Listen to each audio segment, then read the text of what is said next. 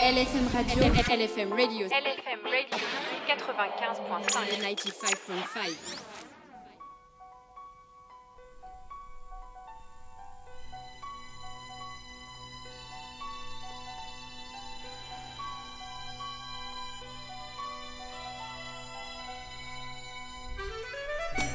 Bonjour à tous les auditeurs. Nous sommes le dimanche 19 janvier et vous êtes dans l'émission Zidaphone avec euh, Vintage Arabe et DJ Ness et aujourd'hui nous avons des invités de marque. اهلا وسهلا ومرحبا بكم في اذاعه ال اف ام على برنامج زيدافون واليوم آه، هاكم مع دي جي ناس وانا هاجر ومع ناس اخرين D'abord, je voulais remercier Gaïa d'avoir fait nos visuels. Oui, un grand merci à Gaïa qui a fait nos visuels euh, pour, euh, pour l'émission. Donc aujourd'hui, euh, on est, on est reparti pour une nouvelle aventure musicale qui sera aujourd'hui consacrée en première partie à une, une personne particulière qui est l'artiste Sheikha Remeti, la très très grande chanteuse algérienne de rail dont j'imagine que beaucoup d'auditeurs connaissent l'œuvre. Et pour commencer cette émission, on vous propose d'écouter euh, l'un de ses plus grands tubes, du moins l'un des plus connus euh, en France. C'est Nawar et c'est Sheikha Remeti sur LFM. LFM Weekend sur le 95.5. LFM Weekend sur le 95.5.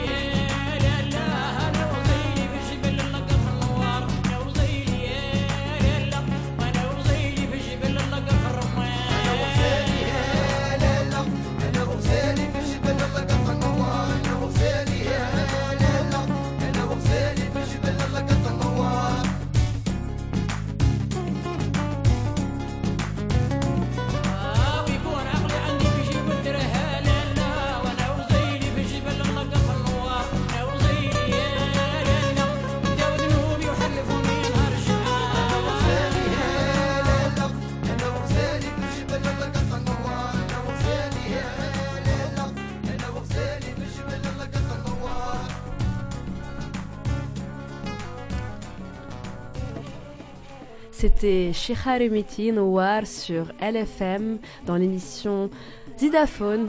Et avant de parler de ce morceau, cet incontournable tube euh, du rail, je vais vous présenter nos invités d'aujourd'hui.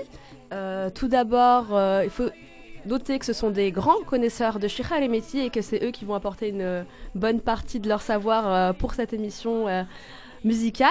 Je suis avec Megda Bentout, chercheuse à l'Université Paris 8, euh, spécialiste des oralités euh, féminines en Algérie, qui travaille euh, dans le cadre de ses recherches euh, sur Sheikha Remeti, ainsi qu'avec Hani Reis, euh, grand spécialiste du rail, et de Sheikha Remeti, euh, qui dirige euh, le projet euh, Musical Eker Project et qui anime euh, sur Radio Campus Paris une émission consacrée à la musique euh, Vinyl Trip. Donc déjà, bonjour à, à vous deux, on est ravis de vous recevoir. Bienvenue dans l'émission. Bonjour. Avant toute chose, euh, avant de parler du morceau Nawa, j'ai envie de vous demander, euh, en tant que passionné de Sheikha Remeti, vous avez décidé de consacrer une partie de, votre, euh, de vos travaux à, à, à Sheikha Remeti, à son œuvre. Qu'est-ce qu'elle représente pour vous personnellement, euh, au-delà même du cadre euh, de vos recherches et de vos, de euh, de vos travaux quoi? Alors, je, vais me permettre de commencer. Euh, bah, D'abord, je vous remercie pour cette, euh, invitation. Moi, je suis, je honoré de, pouvoir parler de Sheikh Harimiti parce que c'est un personnage qui a bercé toute ma, jeunesse. Le fait de se retrouver euh, dans une radio, notamment qui diffuse dans cette région-là, c'est quelque chose qui m'interpelle et ça me fait réellement plaisir de partager ce moment avec vous. Donc, bravo pour ce projet et je vous remercie pour l'invitation. Pour revenir sur la, question de la relation avec Remiti, je pense que mon approche et ma vision sur la chose, elle est complètement subjective. J'aurai aucune objectivité sur le sujet, parce que je, fais partie de ces chanceux de ce monde-là, qui ont grandi dans une diversité totale. Euh, moi, j'ai grandi entre Brassens et Remiti. J'aurais beaucoup de mal à me, séparer de ça. Euh, euh, D'une mère qui va écouter des choses qui viennent du Moyen-Orient, euh, la grande Warda, Férouz et ainsi de suite. D'un père qui va aller chercher des choses dans la Hadra, dans tous ces chants religieux avec leurs percussions et ainsi de suite. D'un oncle qui est complètement obsédé par le rail, qui est complètement obsédé par Brel.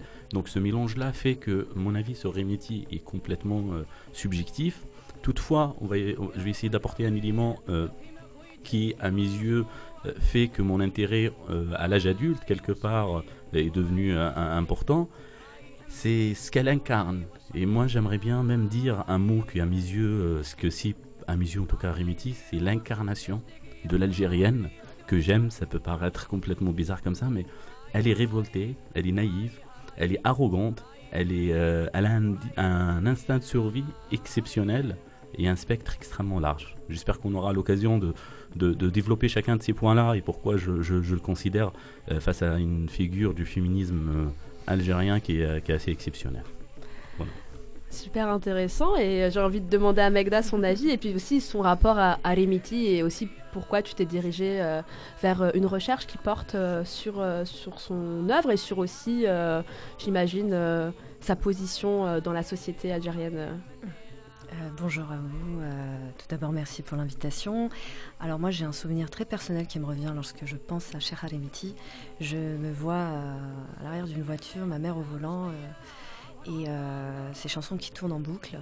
Et c'est vrai que on a tendance à parler beaucoup de Chef Hasni quand on parle du rail. Et chez nous, on n'écoutait vraiment pas du tout Chef Hasni, on écoutait beaucoup Cheikh Harimiti, entre autres.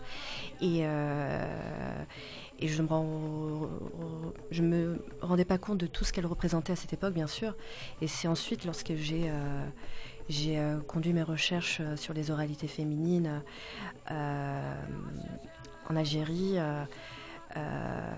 et que je me suis intéressée de, plus, de manière plus approfondie à Cheikh Halimiti, que je me suis rendu compte de la de toute euh, la transgressivité qu'a représentée, euh, surtout à son époque, et, et la figure féministe aussi euh, qui a représenté, qui représente aujourd'hui encore. Et euh, à l'heure où on parle beaucoup de d'empowerment au féminin, je ne sais pas quel est le meilleur terme pour parler ça, de girl, girl power ou je ne sais autre. Je pense qu'elle était, elle était bien en avance sur son temps et on aura l'occasion de, de détailler tout ça. Et d'abord, je propose, avant de détailler justement sur cette question de Remiti et le féminisme, Remiti en tant que femme puissante, de débuter sur un morceau euh, très célèbre, euh, Sharagata. On en parle juste après. LFM Weekend sur le 95.5.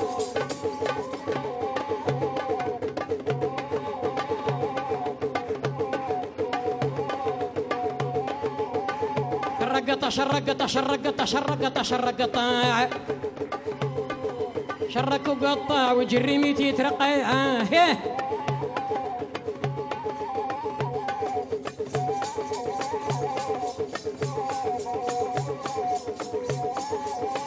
شرقطة شرقطة شرقطة شرقطة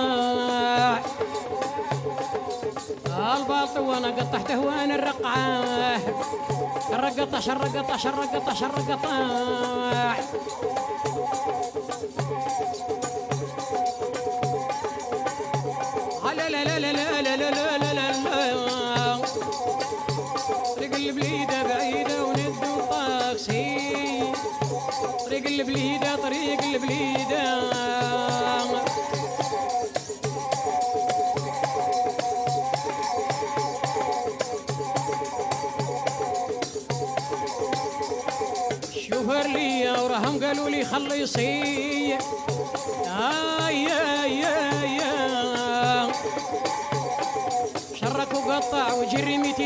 ميتي ترقيعه ادي ربح ودي رمح كي البارح في البوراباح كي البارح فوق المطرح.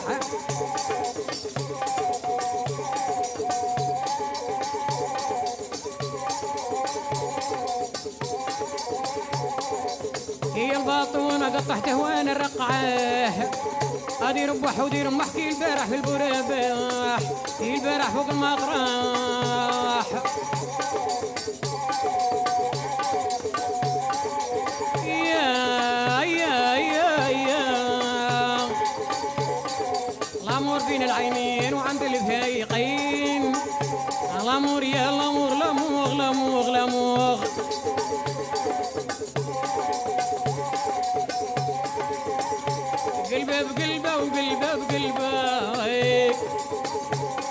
قلبه بقلبه وندير لحبيبي غير اللي يبغى. الأمور يا الأمور الأمور الأمور الأمور.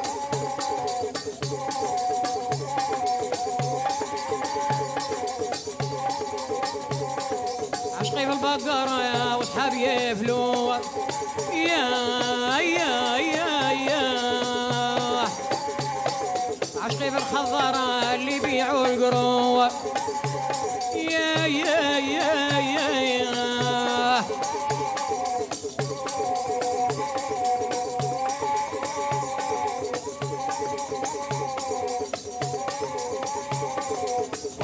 بلاصة واللي ذاقه ينسيقا يا مول العمامة مول العمامة. مول العمامة وجاب حمامة شابة.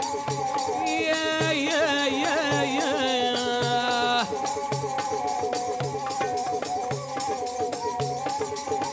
شرقطة شرقطة شرقطة شرقطة شرقطة شرقطة. شرك وقطع وجري ميتي ترقيعه يا يا يا يا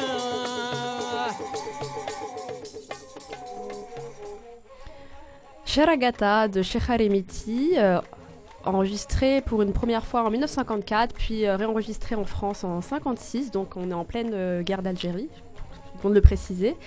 Et euh, d'abord, euh, j'aimerais demander à l'un d'entre vous, quelqu'un veut parler de la chanson et en quoi cette chanson euh, est précurseur, euh, aussi bien dans la forme que dans le fond de ce qu'elle raconte, pour les auditeurs non arabophones qui ne seraient pas en mesure de comprendre.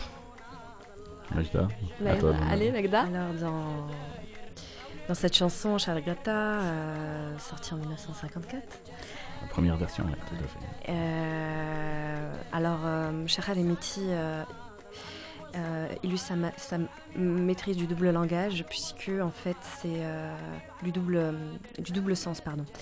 Euh, c'est une chanson sur euh, le tabou de la virginité. Euh, tout est sous-entendu, tout est implicite. Et, euh, et c'était, euh, tabou, ça l'est encore aujourd'hui, mais c'était très transgressif pour l'époque, puisqu'on est en 54, on est en, en pleine guerre d'Algérie, et puis euh, elle porte ça. euh, Complètement. Et, si je peux me permettre de compléter, en fait, Mm. il faut aussi contextualiser les choses. Mm. Euh, chez Harimiti, elle vient d'un milieu euh, très Mm. bédouin.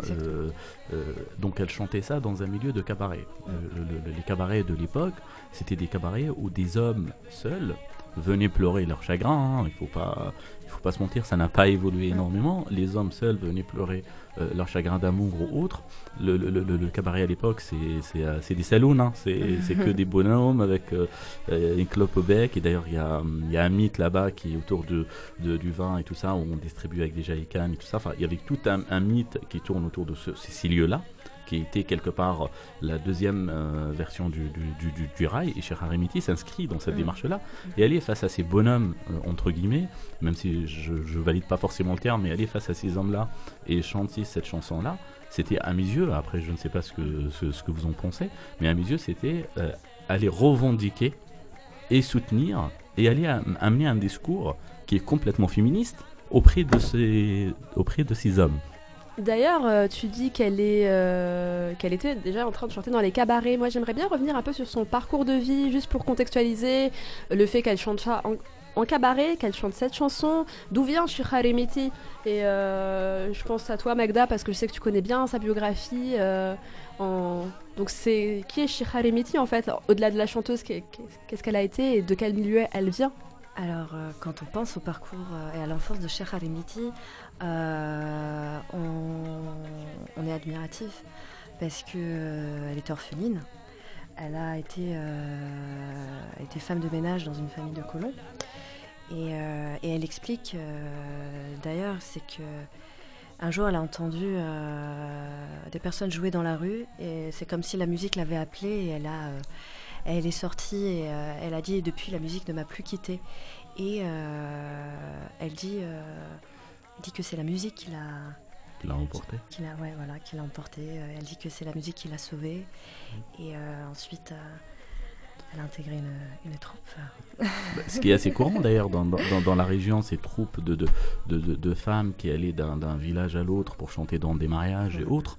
Euh, vous avez potentiellement plus de, de connaissances sur cette partie-là de, de sa vie que moi, mais dans cette région, parce qu'il faut savoir qu'elle, elle est née en 23, Mm. euh, si je me trompe pas, elle est née en 23 dans la région de, de, de Tesla, c'est c'est- c'est- c'est ça, c'est bien ça, qui est pas loin de, de Sidi Bel Abbès. D'ailleurs, je vais- j'ouvre une parenthèse, en Algérie, Bel Abbès, c'est la ville des, des artistes. hein. C'est un jour C'est pas Oran? C'est pas Oran. pas chez Oran, Oran, c'est la ville de la fête. Tlemcen, c'est. euh, Je voulais juste C'est la faire une ville de la petite, euh, une petite parenthèse. Tu parlais de, Hmm. ce, de ces troupes de femmes justement qui, Hmm. Qui dansaient. C'est elles qui ont donné naissance au rail, à l'origine du rail. Alors, je, je- je en grande partie. hein. En grande partie. Là- Là-dessus, on est bien d'accord. C'est-à-dire que l'origine de rail est, est composée de deux, de deux choses. Euh, il y a la partie Medahat, euh, Mhm. qu'on appelle Medahat, qui est chantée dans des mariages entre femmes et autres. Il faut aussi savoir que les hommes étaient tolérés auprès de ces femmes-là. Sauf que majoritairement, c'était des hommes euh, bah, homosexuels. euh, voilà, dans une société qui nous peut ne paraître conservatrice, elle était beaucoup plus progressiste qu'on le pense aujourd'hui. hein. Il faut aussi remettre les choses dans leur, dans, dans- leur contexte. Euh, mais également, il y avait tout, ce qu'on appelle shiur. En Algérie, ils appellent ça shiur al-Gasba ou al-Gallal. Ce sont des gens qui utilisaient deux instruments pour pouvoir animer des soirées et autres. Donc effectivement, euh, les Medahat, et elles, elles se positionnent en tant qu'une réelle héritière de, de, de, de, ces Medahat. Les Medahat existent aujourd'hui, à ce jour. Euh, on les retrouve même dans le rail actuel, euh, parce que le rail, il n'y en a pas un seul rail, on a des rails. Et dans le rail actuel, les Medahat continuent à exister. Et, euh, et oui, je, je m'inscris complètement dans cette. Et ce serait vraiment bien d'ailleurs si on peut résumer en arabe ce, ce- ce- ce qui a été dit à propos de, de, de, de votre vision. Euh, Je ne sais pas s'il y en a un qui, peut- qui, peut, qui peut traduire. euh, voilà, pour nos auditeurs euh, arabophones, ce serait. traduire le morceau ou traduire. Non, euh, traduire ce que, un petit peu ce qu'on a, ce qu'on a dit sur elle en quelques, en quelques mots d'arabe, euh, en quelques Ah, phrases. bah, ça va être un peu. euh, pas, pas évident. Après, euh, ça va pas être évi- évident pour les francophones et ça va pas être évident pour ceux qui n'ont pas connu l'Algérie de l'intérieur. parce que elle utilise un argot qui est complètement euh, parce qu'on a rappelé qu'elle est venue de Blabès, donc euh, la- la- la- la- l'argot utilisé à Blabès, on va pas retrouver le même potentiellement à Oran, ni le même à Alger, ni le même à, à Oujda. hein. Mhm. Euh, en revanche, voilà, c'est chez Harimiti, ça me permet aussi de rebondir sur son vrai nom parce qu'elle a toujours Oui. joué avec le nom Remiti. Son vrai nom, c'est Sadia. C'est Sadia Bou- Boudif. Bon, Je laisse- presque on sait- Il y a aussi beaucoup de mystères au- autour, Autour de de son, sa- de son de nom de son vrai prénom, de son nom. Enfin, il y a- j'ai entendu euh, des versions euh, différentes aussi. hein, mais, euh, Mais a priori, c'est Sadia. ouais, Ouais, c'est ça, on va rendre la parole, Moi, ce que j'ai vu, c'était Sa- Sa- Sadia. Et euh, l'anecdote est assez, euh, est assez emblématique pour le mot de, De Remiti. Remiti aussi. Je, Ouais. te, la- je te laisse. euh, Ah non, non, vas-y, à toi l'honneur. l'anecdote. Avec plaisir. Elle était, euh, elle faisait, euh, dans les cantinettes à l'époque, ce sont ces buvettes à l'époque coloniale, euh, où, euh, où donc euh, elle avait ses habitudes et. euh, et Remiti euh, vient de remettre, remettre Mhm. une tournée, et c'est resté en fait. Et, et vous, je sais pas si vous vous rappelez quand je disais au départ c'est l'incarnation de, de l'Algérienne. Dans cette générosité, dans ce moment de fête et d'abondant, euh, elle, elle- elle est, elle est en train de chanter, c'est la star, et elle demande une tournée pour ceux qui l'écoutent. C'est pas pour qu'ils l'écoutent, c'est juste de la joie et la générosité Et dans naturelle son de ce pays. côté très festif aussi. Et d'ailleurs, on vous avait dit que pour vous, c'est une figure euh, féministe, euh, de puissance féminine. Elle disait souvent, enfin vers la fin de sa vie en tout cas, elle se comparait souvent à quelqu'un, Zinedine Zidane, en disant qu'elle était la Zidane du rail, elle était, elle était ce que Zidane était au foot. Votre avis? En tant que. En Ah. toute subjectivité, si vous voulez d'ailleurs. hein. Vous n'êtes pas obligé d'être objectif sur, euh, sur ça. Oui, je pense que de toute façon, c'est très difficile d'être objectif quand on parle euh, De de Remiti. Cheikh Harimiti. ça fait écho à tellement de choses. Euh, oui, elle disait aussi que l'Égypte avait Oum Kalthoum et que l'Algérie avait Cheikh Harimiti. Et c'est cet aplomb euh, qui a fait sa légende et qui lui a permis aussi, je pense, de, de passer outre, euh, au-dessus de. On le verra plus tard, mais des, des plagiats, des mises à l'écart, euh, des tentatives de. lui- Enfin, on l'a tenté plusieurs fois de lui mettre les bâtons dans les roues. Et c'est cette confiance en, en elle lui a permis euh, de, de porter euh, des thèmes sur, sur scène, en fait. Mhm. Et il en fallait du courage, surtout à cette époque-là, pour porter autant de sujets tabous sur scène, puisque le- le- la, la scène est un. Il faut le rappeler à l'époque, un espace Très masculin. euh, masculin. Voilà, c'était euh, c'était trans- transgressif pour l'époque. Complètement. Et, et juste par rapport à cette comparaison, pour moi, cette, cette comparaison de Zidane, ça montre aussi l'intelligence émotionnelle et l'intelligence sociale qu'elle avait, euh, Remiti, parce que quand elle parlait face à l'Institut du monde arabe, Elle elle, par- elle a, Zidane elle a fait la comparaison de Zidane, parce que ce qu'ils comprenaient, ces gens-là qui étaient autour d'elle. En revanche, quand elle est allée dans d'autres interviews avec euh, de France Culture et autres, son approche n'était pas du tout la même. Elle parlait de d'Oum Kelsoum, c'est-à-dire, elle avait cette capacité de trouver la subtilité nécessaire d'apporter à chacun le discours qui le comprenait. C'est-à-dire que je pense que elle et réellement, moi je partage complètement la version, la, la vision de Megda sur euh, la comparaison avec Oum Kelsoum. C'est Oum Kelsoum l'Algérienne, que ce soit dans sa vie privée, que ce soit dans sa vie professionnelle. Ça c'est euh, indéniable la comparaison. Et Mais oui, c'est un signe de plus. De- D'ailleurs, c'est très intéressant que tu parles d'interviews et de médias parce que c'est quelqu'un qui commence sa carrière en Algérie, mais qui aussi euh, d'école internationalement parlant en France et qui euh, s'adresse donc à ces médias qui peuvent la solliciter, qui ne parle pas le français et qui a toujours conservé un attachement extrêmement fort pour son pays d'origine. Et d'ailleurs, je propose de commencer euh, à poursuivre la, la playlist musicale avec un morceau euh, consacré à l'Algérie, El Jazair, euh, de Sheikh Harimiti. On en parle tout de suite après. LFM Weekend sur le 95.5. أولاد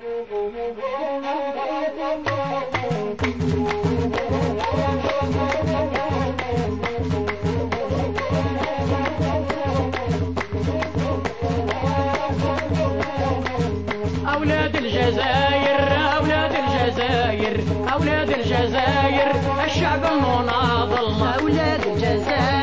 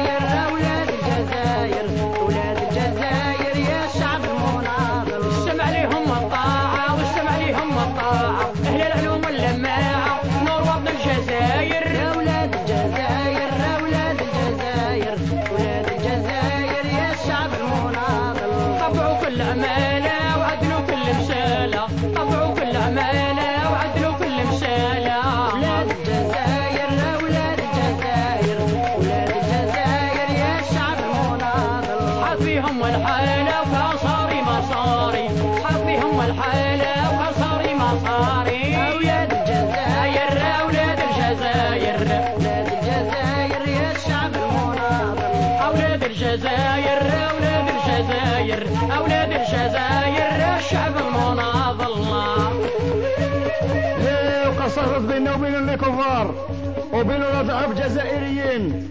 وثمرة مهميز الكبار دارتكم الله الجبار. هذا خاطر عبد القادر التلمساني تاع سطاطون تاع وهران وبخاطر ولد الهواري فوزي بخاطر محجوب الهواري والتومي ناس الصمام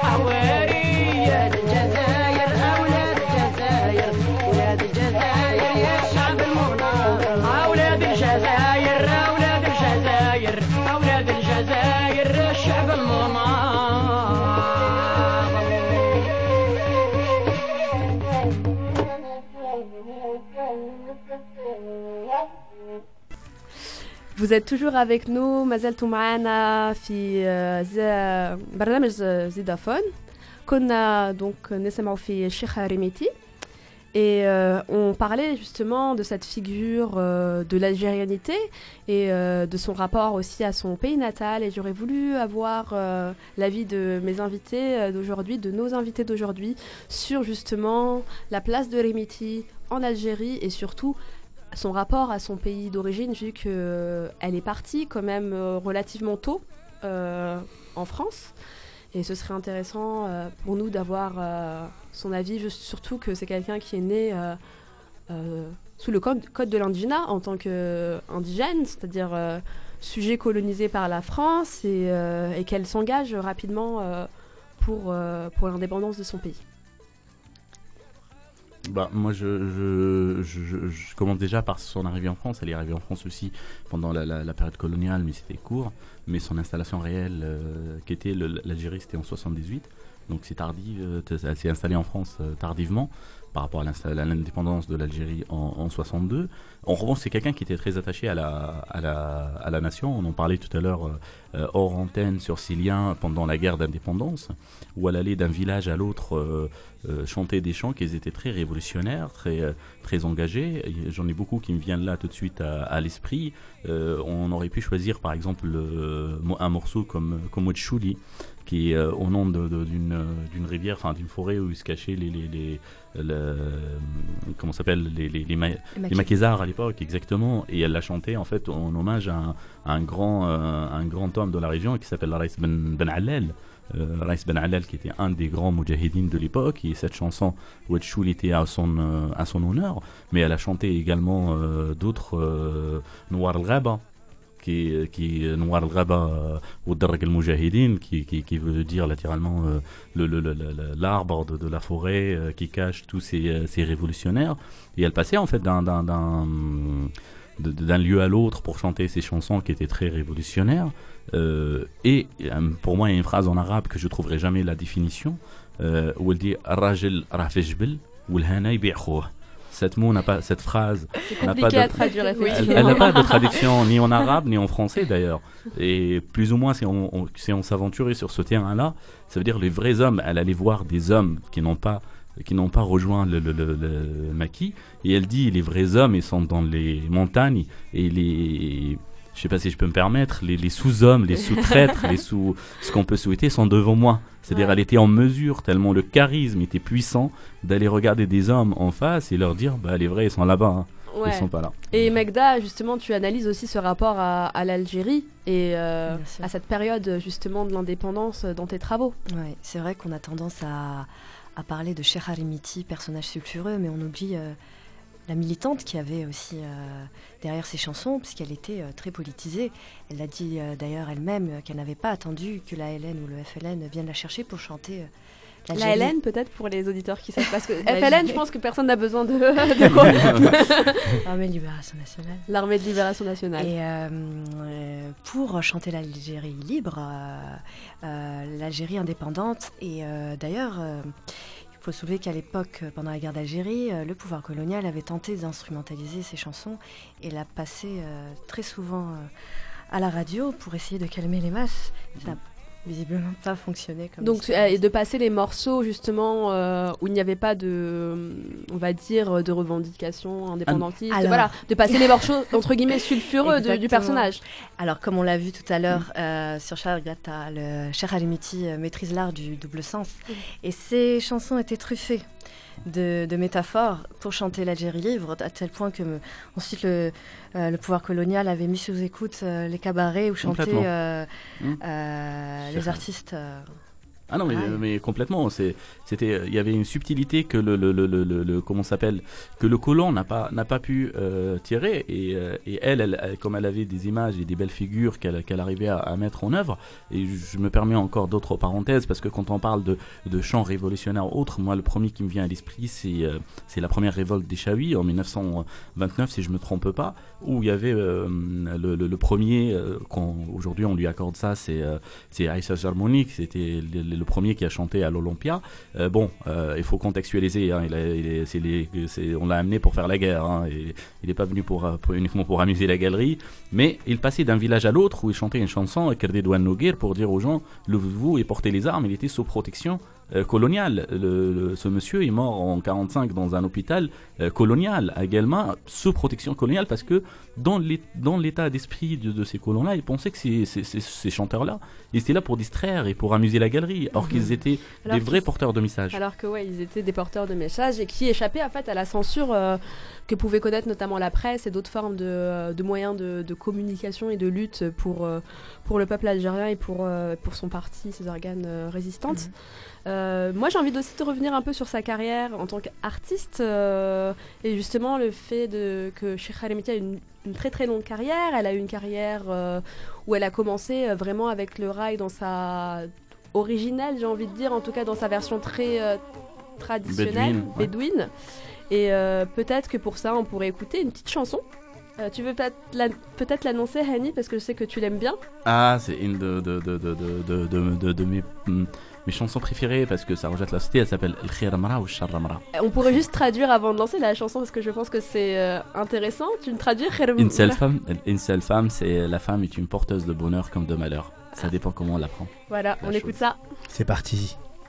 Sur Zidaphone. LFM Weekend sur le 95.5.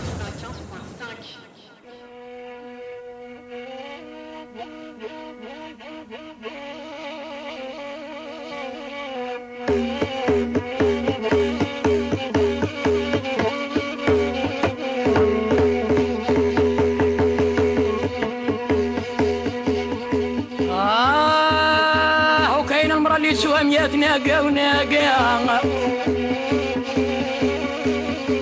وكاين اللي بخشى بقعوده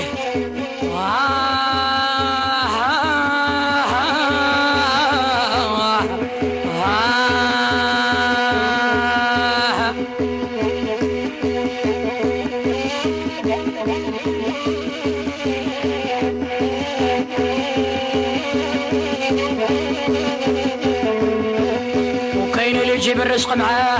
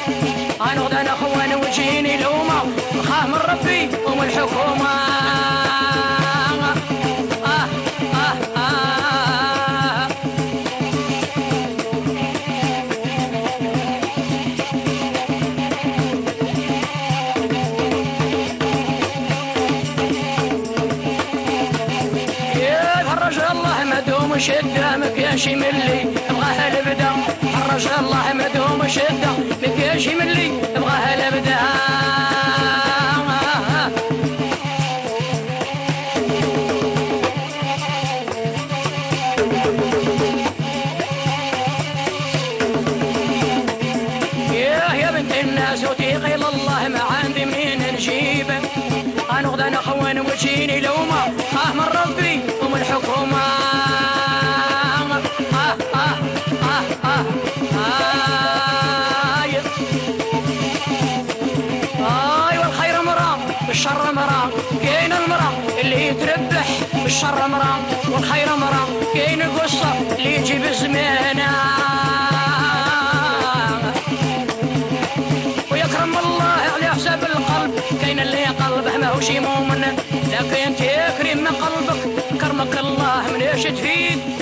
مسكين. يحسن عونه ما عنده منين يجيب.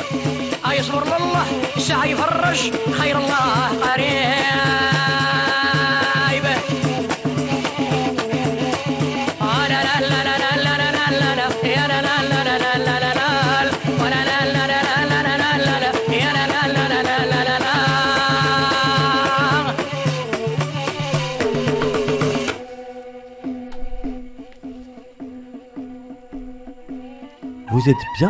sur Zidaphone avec Vintage Arabe et DJ Ness et aujourd'hui nos marques d'invités, nos invités de marque. Merci beaucoup d'être là d'ailleurs. Merci. Comment ça va? Bah, ça va bien pour l'instant. Et nous dimanche On est dimanche, on est en train de parler Remiti, on est en bonne compagnie. Tout Voilà. va bien. on- Tout On va est à. Mantes-la-Jolie Et on a écouté euh, Khermra, Shermra, et j'aimerais bien euh, un avis sur cette chanson, surtout qu'en fait elle représente une des périodes, euh, on va dire, euh, des débuts de carrière de Sheikh Haremiti, euh, avant qu'elle apporte, on va dire, euh, de la modernité, si je puis dire, dans, son, dans sa manière de faire du rail. Et Henny, je sais que tu es un fin connaisseur euh, de la musique algérienne, Ouais. des musiques algériennes, plus précisément du rail, donc je pense que tu seras la meilleure personne pour parler de ce morceau. Bah, ce, ce morceau-là, il faut déjà le, le- le- le situer dans, le- dans, dans- le cadre de ses. euh, parce que Remiti, dans toute sa carrière, elle a fait deux choses. Elle a fait de l'emprunt, qui est une tradition du rail. C'est-à-dire, on reprend des chants traditionnels qu'on essaye de, de retravailler autres. On écoutera potentiellement Milouda, on écoutera potentiellement La Camel, qui était euh, une source de conflit. Mais elle a eu ses propres créations. Donc, il est toujours difficile de, se situer par rapport à ce morceau ou à tous les morceaux de Remiti pour dire est-ce que c'est à elle euh, la notion de droit. Il faut rappeler qu'on est dans une culture euh, orale. et dans cette culture, la notion des droits, les droits voisins et toutes ces notions-là qu'on retrouve potentiellement aujourd'hui n'existaient pas à l'époque. Et d'ailleurs, ça continue à ne pas le- l'exister. Donc il est toujours compliqué de, situer les choses. Ce qui est sûr, c'est que Khair c'est un morceau qui est propre à Remiti. Moi, je n'ai jamais retrouvé quelqu'un d'autre euh, produire ce, ce morceau-là. Maintenant, en termes de date, encore une fois, il est très complexe de, de, de situer parce qu'à l'époque, dans les 45 tours, on ne mettait pas forcément les dates. Il y avait des belles couvertures, des couvertures excellentes. De, de, Et d'ailleurs, ça me permet euh, de rebondir sur autre chose ce- rapidement, si vous me le permettez, sur les couvertures de l'époque de Remiti. Merci. Remiti, dans ses couvertures, elle a fait toujours des belles euh, couvertures. Euh, potentiellement, elle s'occupait même pas de ça. Mais même, on mettait pas son visage, on mettait des belles femmes euh, Ouais, des sur la belles cou- blondes parfois et tout. Souvent avec. Souvent les euh, blondes. eh oui, c'est c'est ce qui se vendait visiblement à l'époque, hein, les temps ont Oui. changé. Et, et- et aujourd'hui, en fait, quand je vois le manque de goût de certains et leur ignorance, et là je fais référence à, à une compilation qui est sortie, si je ne me trompe pas, en 2008, euh, initiée par, euh, par l'Institut du monde arabe, où là, on n'était pas allé dans la même, on s'est pas inscrit dans cette démarche-là de, de, Dans de- le de style rail. Remiti, ouais, Absolument pas. On est allé ramener une danseuse, la photo d'une danseuse. J'adore les danseuses orientales. J'ai, j'ai aucune, aucune. adore euh, tout le monde adore. Bah, personne- je, je ne connais pas une Laila Haddad. Ouais, par exemple, mais non, mais personne ne peut dire le contraire. En revanche, de dos, on- il y a une forme d'orientalisme Mm. euh, dans cette couverture que, que je me permets de, de, de, de ce temps d'antenne pour m'indigner un peu. Euh, Je t'en prie, moi, je suis un, je suis tout à fait d'accord. Tu peux, tu peux. tu peux. moi, moi, je suis complètement un grand fan de Remiti et, par- et c'est un manque de respect de résumer euh, l'œuvre de Remiti euh, avec une photo aussi orientaliste. Elle a jamais fait dans l'orientalisme. Elle, elle a fait dans l'autre sens. Elle est allée ramener des femmes blondes occidentales euh, sur ses couves. Et aujourd'hui, euh, 50 ans après et ainsi de suite, on se retrouve dans cet orientalisme que moi, à titre personnel, je le considère dans l'ignorance et le manque de goût. Maintenant, on peut pas en vouloir à quelqu'un qui est ignorant Oui. et on peut pas en vouloir à quelqu'un qui n'a pas de goût. ça sent- oui, ça sent- Et après, c'est quoi le goût J'en sais rien. Donc euh, voilà. En tout cas, c'est pas notre goût. Et moi, je, de ce que tu racontes, effectivement, il y a cette euh, fameuse pochette d'un album édité par euh, l'Institut du monde arabe qui ne- n'est pas du tout dans le, le style Remeti, ni même dans le- la tradition des pochettes euh, vinyle rail. Et je pense qu'il y a tout un sujet de thèse à faire sur cette question. Ah, tellement ça, ça exprime aussi une forme. euh, bah, d'imaginaire algérien, d'imaginaire oranais et euh, de- d'expression euh, stylistique euh, vraiment proprement, selon moi, en tant que grande amatrice euh, de musique et collectionneuse aussi, euh, qu'on trouve qu'en Algérie. Et tu, tu dis que qu'elle a été euh, dans, un- dans des emprunts, qu'elle a respecté cette tradition de, de l'emprunt, de la euh, et de l'improvisation en fait, qui, Aussi. qui inclut une improvisation. Et, et je, me- je me demandais, Megda, toi qui travailles aussi vraiment sur, euh, sur cet aspect de lien entre Rimiti et les autres, et celles, celles qui l'ont précédé, dans quelle mesure sa musique s'inscrit dans une généalogie euh, Oui, algérienne? Bien sûr, euh, Emiti s'inscrit dans cette longue lignée de femmes oratrices. Euh, on, pense à Sh- à Shahar Emiti comme précurseuse, euh, puisqu'elle a porté sur scène euh, beaucoup de sujets tabous, mais justement elle a pu investir la scène, parce qu'avant elle, d'autres femmes avaient abattu des murs. On rappelle qu'en Algérie, il y a une grande, grande tradition orale où les femmes performent des chants euh, euh, à plusieurs moments de, la journée, de leur vie, à plusieurs occasions. Elles ont, euh, ont commencé à performer les chants à la maison, puis à la fontaine, dans les mausolées. Au chant, puis ensuite euh, elles ont euh, petit à petit euh, accédé à l'espace de la fête où c'était admis de pouvoir aborder certains sujets tabous puisque c'était un- une parenthèse, hein, on va dire, dans le quotidien où, on pouvait librement aborder l'amour, la passion, d'autres sujets qui, dans, la vie quotidienne, étaient tabous. Et puis, et puis euh, par effet cumulé, euh, ces femmes ont investi euh, la scène, qui est un espace, on l'a dit tout à l'heure, euh, traditionnellement admis au, masculin. Et, avant elle, j'aimerais citer Marie-Louise Tao Samrouche, qui, a- ouvert le chemin en- déjà en 1939 au congrès de musique. marocaine à Fès, où elle a performé des chants berbères. et, euh, et Rimiti a pu, un- a pu investir la scène, puisqu'avant elle, d'autres femmes avaient, avaient investi ces espaces. Et pour ceux qui sont intéressés par Marie-Louise Théo Samrou, je, je les renvoie à un livre qui vient de paraître, euh, euh, écrit par Akila Kizi. qui est Et- excellent. Et un excellent livre aussi pour comprendre cette euh, page de l'oralité et des chants. D'ailleurs, déjà des chants à Mazir, c'est hyper important. Et puis la question de euh, la parole et de la voix des femmes en Algérie, Voilà. et dans laquelle euh, effectivement Cheikha Remeti euh, s'inscrit euh, pleinement. Et tu parles justement euh, de son lien avec ses prédécesseuses, mais il y a aussi son lien en tant que chanteuse de cabaret avec les autres femmes qui chantaient avec elle, parce qu'elle n'était pas la seule non plus euh, à Bien cette sûr. époque. Et quelle était sa relation avec ces femmes euh, Ah, là- on en là, parlait un peu- tout à l'heure, justement. euh, je te laisse. Bah, on, on en a parlé. euh, en fait, euh, Rimiti, elle avait tellement une carrure euh, importante qu'on a créé énormément de mythes autour d'elle. C'est quelqu'un qui parle pas beaucoup aux médias pour des raisons diverses et variées. Euh, on n'a pas beaucoup de. de- bah, D'ailleurs, le premier article euh, écrit en Algérie sur elle, c'est un, ancien journal qui a été remplacé aujourd'hui, s'appelle Watan. Euh, en Algérie, c'est la première interview officielle de, de. Donc, ce qui nourrit forcément l'imaginaire et la fantaisie des uns et des autres. Et, tant mieux d'ailleurs. hein. Moi, j'aime bien ce mythe et qu'on continue à le nourrir. Mais on, on- on- on- on reconnaît à Cheikh Harimiti à, la fois euh, cette capacité d'être dans un milieu très masculin et s'imposer, mais également très protectrice envers les danseuses qui étaient avec elle, envers les chanteuses qui, euh, qui l'entouraient. Et en parallèle, c'est là où il y a une forme de schizophrénie, une violence extrême envers tous ceux qui ont essayé de la plagier. Donc je pense notamment à Cheikh Cheikh Khaled. Khaled est- est- c'est un peu tardive parce que la première, le premier agacement, mais effectivement, elle, elle a, elle a eu un procès avec, euh, avec Cheikh Khaled euh, ici en France, qu'elle a gagné d'ailleurs, elle l'a remporté. Et elle n'a pas hésité à, à l'attaquer publiquement aussi. C'était quelqu'un qui avait beaucoup de caractère aussi. Ah non mais euh, elle l'a attaqué, de- elle attaqué en euh, sur scène. C'est en sa présence. Hein, c'est pas, elle, elle ne fait pas dans la dentelle. C'est-à-dire que c'est quelqu'un qui qui s'impose. Et en revanche, potentiellement, il y a d'autres morceaux qui me permettent de rebondir aussi sur ce côté euh, de, de, de, de, de- de potentiellement gentil. Et, et j'insiste encore. Moi, je dis c'est l'incarnation d'Algérienne pour une raison, enfin pour plein de raisons. Et parmi les raisons, c'est quand il s'agit de se révolter, elle s'est révoltée. Elle a attaqué tous ceux qu'ils ont produits parce qu'à un moment donné, elle a fait une sorte de, pause dans sa carrière. Elle repart euh, en Algérie et elle entend qu'il y a une nouvelle qui s'appelle euh, Rimiti Srera, Rimiti euh, Saïdia et ainsi de suite. Ça l'a agacée et elle revient sur scène. Et elle se On- défend. Et elle se défend et maintenant dans ses chansons, elle répète euh, Cheikh al-Haqqaniya. Qui veut dire l'original. C'est-à-dire que tout le reste est une copie. Et c'est c'est tellement puissant de, de, de, de, de s'assumer autant sur scène. J'ai juste envie de dire que c'est quand même la Sid Vicious Sex Pistols euh, du monde arabe, quoi.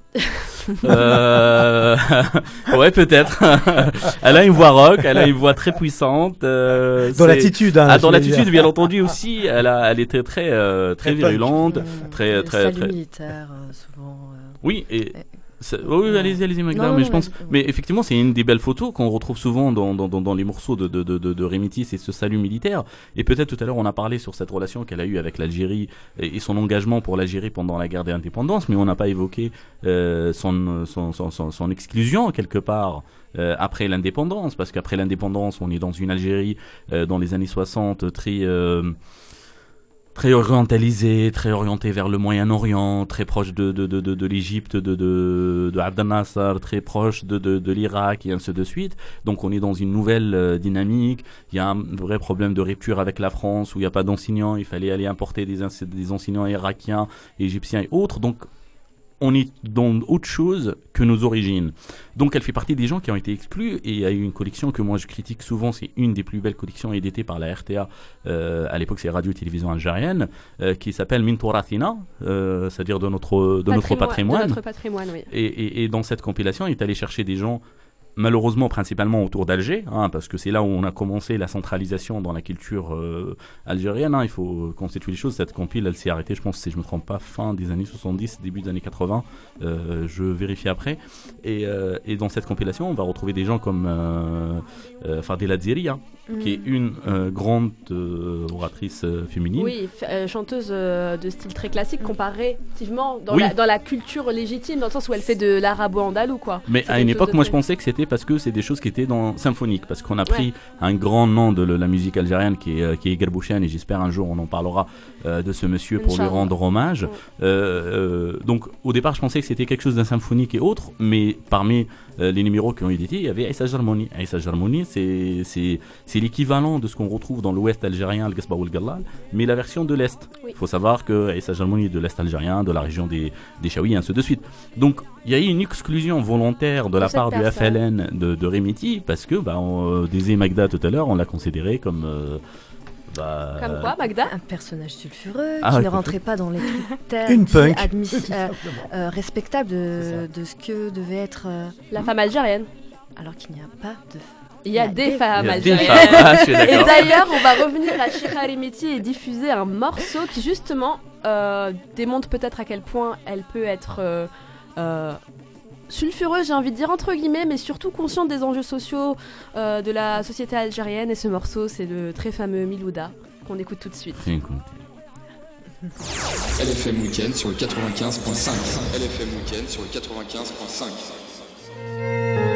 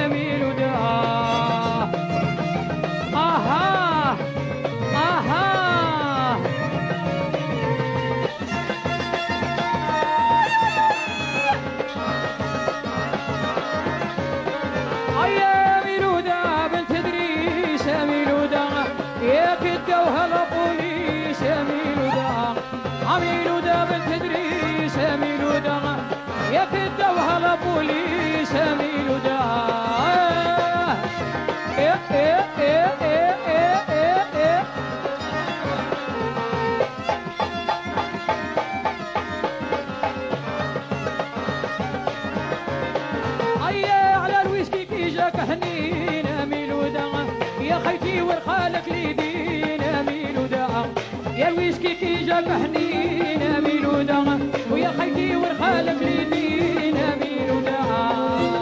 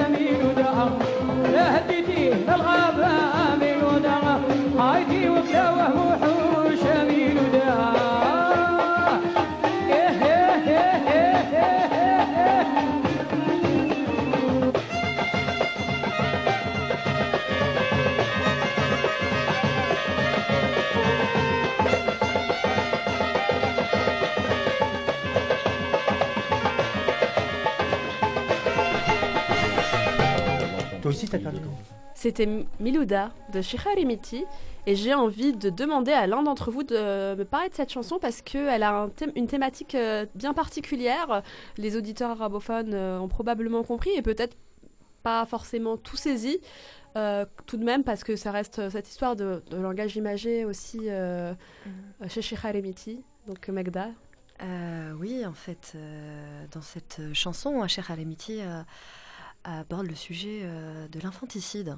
Hein, elle, euh, elle dit euh, Milouda, pourquoi tu l'as, pourquoi tu l'as amené sous l'arbre euh, Voilà, tout est sous-entendu, mais on comprend que voilà, il a été dévoré. Si tu l'avais laissé vivre, euh, il aurait été instruit, il serait. euh, et, et c'est aussi ça chez Harimiti, c'est de porter, porter aussi sur scène euh, des, des- sujets, des thématiques qui sont, qui sont difficilement euh, abordées au quotidien. On a, on a parlé de la figure féministe euh, tout à l'heure et elle était consciente, elle, de, de- sa situation de, entre guillemets, de privilégiée, euh, de pouvoir parler de, tout ça sur scène. Et elle était consciente aussi de la, de- des conditions des femmes à cette époque-là. Elle le disait. À mon époque, très peu de femmes sortaient de, chez elles et, très, et on et on n'acceptait pas qu'une femme euh, soit euh, euh, meneuse de groupe. on l'a pas tout de suite acceptée comme, comme chef de groupe et elle a dû, et son caractère aussi a posé problème et elle a dû, a dû euh, se battre et elle n'a pas lâché le morceau. Et c'est euh, euh, très bien illustré à travers cette chanson. Je sais pas ce que tu en penses. Ah, moi, c'est une des chansons que j'adore. Moi, je l'appelle la chanson des enfants de l'amour. Parce que c'est un vrai, un vrai tabou, euh, ces enfants, dans une société conservatrice, ni en dehors de, de- de- de- du mariage. Il y a un rejet global. Moi, je les appelle les enfants de l'amour. euh, parce qu'à un moment donné, il y avait quelque chose qui a fait que. Mm. Et, et la chanson il est d'une tristesse exceptionnelle, mais euh, il y a un clip qui a été tourné curieusement pour cette. cette euh, Tu sais, c'est quelle année à peu près? Le, morceau, quand même, le clip, le clip est assez récent, c'est fin des années 80, euh, début des années 90, pardon. Où il a été tourné. D'ailleurs, je lance un appel euh, depuis euh, votre antenne. Si quelqu'un connaît quelqu'un qui connaît quelqu'un, des clip danseuses. Non, non, Non, le clip mais- je l'ai. J'ai trois ou quatre versions de ce clip. Ah. Les danseuses qui l'ont accompagné, euh, il y en a une en particulier. Elle est toujours vivante. Elle vit en France, en banlieue française. Mais ça fait des années que je suis à la recherche d'elle, donc c'est. Elle s'appelle comment, si tu connais son nom? On n'a pas le nom. Ah, Parce qu'elles avaient toutes des surnoms à l'époque, et on vivait toutes avec des surnoms. Quand on va travailler dans le cabaret, on emprunte un nom. On fonctionne jamais avec son nom propre. À la fois pour se protéger et pour protéger sa famille, et c'est ce qu'elle a fait euh, Remiti. Euh, en revanche, pour rebondir sur la figure qualité de, de, de vouloir euh, mener des combats de société que même un politicien n'aura pas le courage de l'aborder de la manière dont elle a abordé. Il y a énormément de lâcheté intellectuelle auprès des intellectuels algériens, hein, il faut pas, il faut pas se mentir, qui n'auront jamais le courage que Remiti euh, a pu mener sur ce débat-là. Euh, Aujourd'hui, il est d'actualité le droit, le, le, le code de la famille en Algérie dans le cadre de la révolution en cours, autre. Euh, Il n'y a aucun intellectuel qui a eu le courage de parler comme Miloda euh, euh, en toute liberté. Après, bien sûr, dans le cadre artistique, on peut toujours en bénéficier de certaines, de, de, de certaines libertés. Mais le fait qu'elle est consciente de sa, la figure qu'elle représentait, il faut aussi savoir que dans, son, dans sa vie, elle était mariée à Sheikh Nems, qui était une des figures de, de, de, de, de, de, de la flûte avant ce mariage. Et depuis le mariage de, Remiti et Un Sheikh très très Nems- bon musicien hein, d'ailleurs. ah, un excellent musicien. Qui a été arrangeur de pas mal de ses sons aussi, qui a travaillé avec elle. Complètement, et qui se sont mariés, mais depuis on n'a plus entendu de, de, de, de, de Sheikh Nems. Euh, voilà. Je ne sais pas, peut-être que- qu'elle était tellement présente qu'on n'entendait plus parler de. de, de- Alors que généralement, c'est euh, le sens C'est l'inverse. inverse. C'est l'inverse qui arrive. euh, c'est souvent la, la femme qui, est, euh, Qui disparaît. qui, qui disparaît au. euh, bah, en fait, dans fur la, et à mesure. bah, dans la scène algérienne, bah, dans, la, dans, dans la scène algérienne, il y a deux, pour moi, deux couples euh, mythiques, entre guillemets. Il y a le Mhm. couple de Remiti et de Sheikh Nems dans ce registre-là, euh, mais il y a le, le couple de Fadila et Sahraoui. qui est Ah un oui, le couple fameux sémitique. couple euh, Favela et Cheb Sahraoui, mythique. Mais d'ailleurs, euh, c'est avec lui qu'elle part en France ou elle part en France seule chez Khalemiti Comment ça se passe cette avec rencontre avec non, euh, avec Nems, la rencontre, elle est, elle est très, euh, elle l'a rencontré très, très, euh, très, très jeune. Euh, elle a travaillé avec lui dans un premier temps avant de, avant de se marier. Et encore une fois, elle était très discrète sur sa vie, sur, sur sa vie privée. Donc, on a très, très, très, très peu d'éléments. Mis à part, j'ai appris de la part d'eux et ainsi de suite. Il la suit en France pendant la, la période où elle s'est installée en France, euh, la deuxième euh, installation post-76. Ils vivent à Barbès d'ailleurs Euh, Alors, bah, moi, ah, non? c'est un vrai, c'est un vrai Alors- sujet. Allez, je laisse. euh. Alors, euh, il y a aussi beaucoup de mystères hein, sur euh, ses- sa domiciliation, puisqu'elle a, elle vécu dans des hôtels euh, du 18e, euh, Goutte d'Or, Barbès, euh, euh, voilà, où elle enchaînait euh, les déplacements euh, et les tournées. Et c'est, ça fait partie aussi du personnage de Harimiti. C'est très difficile de retracer toute sa vie. On sait qu'elle a vécu dans le 18e. Elle, était au- elle, per- elle performait beau- souvent au Béjaïa Club, Tout à fait. Stalingrad. Et, euh, et Et- puis, euh, Non, non, mais c'est une réalité. euh, je prends un exemple. Et elle a réussi d'ailleurs à le transmettre à ses enfants. hein. Euh, J'ai fait la démarche d'aller chercher ses enfants et, et retracer leur histoire. C'est très compliqué aujourd'hui de retrouver l'ensemble, les enfants de Remiti. Donc, Mhm. elle a eu cette capacité en fait de créer le mystère autour d'elle de, de, de partout, de Mhm. préserver sa vie privée.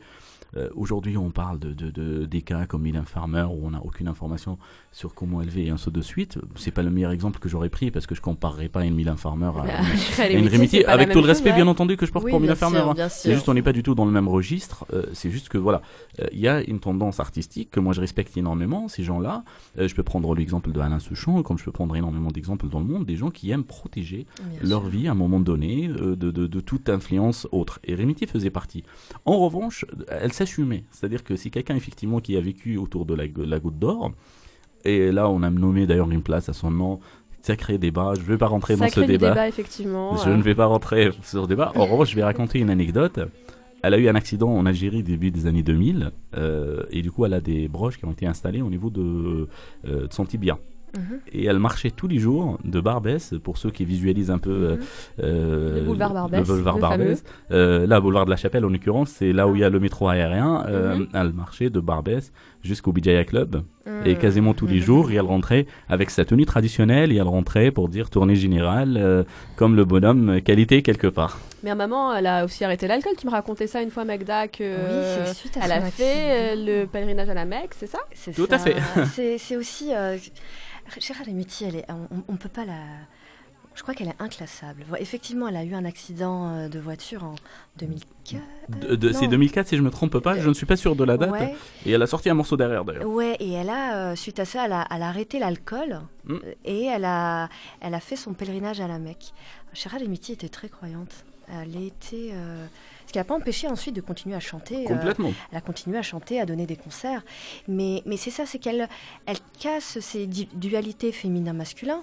On l'a vu, c'était. euh, c'est un personnage androgyne à sa manière, avec ses textes qui sont tantôt chantés au masculin, chantés, euh, tantôt chantés au, au- au féminin. Mm. Euh, elle, euh, elle, elle est inclassable. Elle, est, Non, elle, elle- elle- elle chante, elle chante l'ivresse et, et, et- et elle va faire son pèlerinage à, À la Mecque. à la Mecque. Mais euh, c'est quelqu'un aussi en fait euh, qui rentre, qui coche toutes les cases, mais qui rentre dans aucune case. Exactement. Euh, euh, c'est pour ça elle, repré- elle représente la complexité de l'Algérien et de l'Algérienne du- du- du- du- d'une manière euh, générale. Et aller à la Mecque, c'est une longue tradition qu'on retrouve dans énormément de chirs de l'époque. Euh, J'ai pris l'exemple de Issa Jarmouni qui a fait son pèlerinage. Euh, Shir Borek a fait son pèlerinage. Euh, le Hajj Mohamed Tahar Fargani aujourd'hui a fait son pèlerinage. C'est une longue tradition cette, cette, cette- que que- qu'il y a un islam qui était autre aussi chez les Algériens et les Et puis, Maghrébins a- manière en de gros, il n'y a pas de contradiction en fait finalement entre euh, cette vie, euh, enfin, Ah entre non. la croyance et le fait de, de mener une vie d'artiste. quoi. Absolument pas. Il n'y a on pas le de voit- raison. ouais. Il y a la on le foi voit- et la pratique. Voilà. Exactement, et on le voit même tardivement, récemment avec Zawania qui a été envoyée en, en, en- en- à la Mecque et elle revient, elle chante Mekka Jitek Zahir, Rabbi Dhnobi. Donc elle est, elle en, toute, en simplicité, et voilà. Et ce que j'aime, euh, si, si je peux me permettre, ce que j'aime peux te bien permettre. aussi- ce que j'aime bien avec Sheikh Harimiti, c'est qu'elle casse tous les clichés euh, coloniaux de l'époque, puisqu'il dépeignait, euh, qui dépeignait la femme, al- la femme algérienne entre guillemets, hein, entre, je l'aimais- bien les, les- les guillemets, euh, comme lascive, euh, euh, dépourvue de conscience, complè- complètement soumise. Là, Sheikh Harimiti, elle, elle, elle est, elle bouscule- enfin, elle, est- elle, Elle elle bouscule les tout le éclate complètement à elle seule. Et euh, moi, je me rappelle avoir entendu euh, une interview d'elle où elle disait en fait que c'est une des rares d'ailleurs qu'elle a été enregistrée. Il y a une journaliste très intéressante que potentiellement on citera après, euh, qui a fait un long travail, qui a suivi Sheikh Harimiti depuis son arrivée, depuis le Bijaya Club, qui a essayé ensuite de s'intéresser à Sheikh Arabira et tout ça. Et en fait, elle disait Moi, je ne sais ni lire ni écrire. C'est un Dieu qui m'envoie ces mots. C'est une phrase d'un d'un prophète. C'est pas une phrase de. C'est-à-dire, elle avait un- une forme de confiance et de croyance. Euh, cette phrase, moi, je peux l'entendre de la bouche d'un prophète. Donc, potentiellement, euh, Cheikh Harimiti, c'est le dernier euh, un prophète algérien. Euh, Tu peux nous citer le nom de la journaliste euh, ça va me revenir. Euh, Ah, il m'a échappé. C'est une journaliste de, de Radio France. Euh, Très bien. Le nom m'échappe, mais euh, je vais checker dans mes mails. Je vais retrouver le nom parce que je suis en correspondance Il y a pas de récemment avec la personne. En tout cas, on voit que c'est quelqu'un qui respecte ou non les codes, qui les casse ou non, ou qui s'y soumet. D'ailleurs, même on peut parler des codes sociaux, mais aussi des codes musicaux. Et c'est pour ça que j'ai envie de vous faire écouter euh, une chanson qui s'appelle J'en ai marre. Et je pense qu'on a des choses à dire parce que c'est aussi une chanson qui intervient dans une nouvelle page de l'histoire du rail. Donc c'est J'en ai marre de chez Harimeti. LFM Weekend sur le 95.5.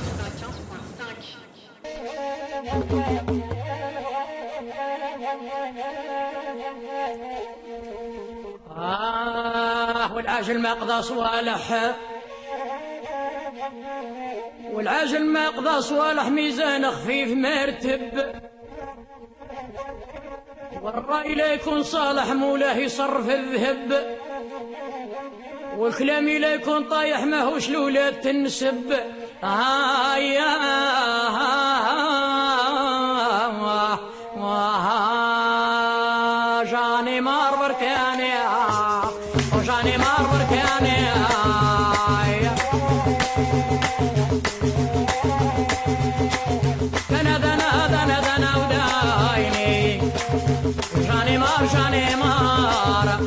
وجاني مار جاني مار جاني مار ومت نقريش كل يوم جاني مار جاني مار جاني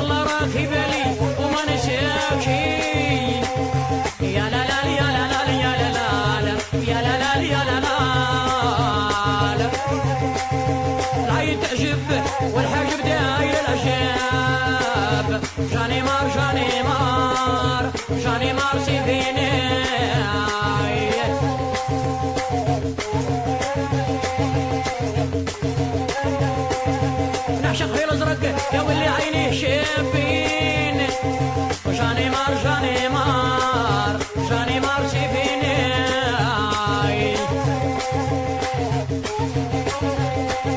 عشقني وعشقتو واللي شكو يفوقرو شاني مان بركيني شاني مان بركيني